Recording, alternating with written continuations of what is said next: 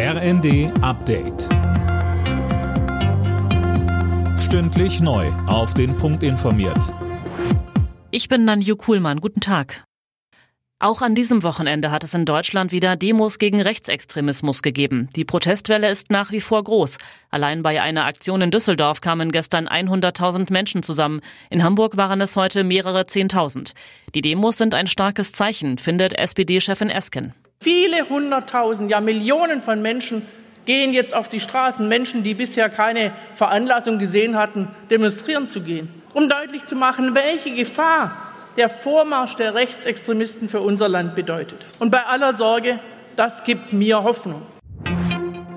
Verkehrsminister Wissing begrüßt das vorzeitige Ende des Lokführerstreiks. Es sei gut, dass die Bahn und die GDL wieder an den Verhandlungstisch zurückkehren.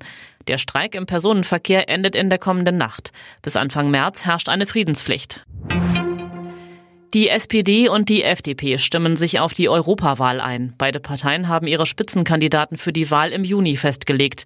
Die Verteidigungsexpertin Strack-Zimmermann führt die FDP-Liste an. Für die SPD geht die ehemalige Bundesjustizministerin Barley ins Rennen. Sie sprach sich für ein soziales Miteinander in der EU aus. Wir wollen eine Europäische Union, die eine Gemeinschaft ist. Eine Gemeinschaft, die das Leben für uns alle verbessert.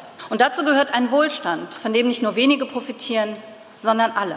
Wir müssen auch in der Europäischen Union dringend damit beginnen, die Demokratie zu stärken, gegen die Eingriffe ihrer Feinde von innen.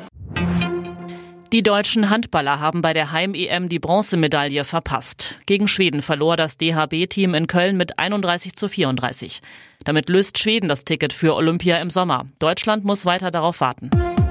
Alle Nachrichten auf rnd.de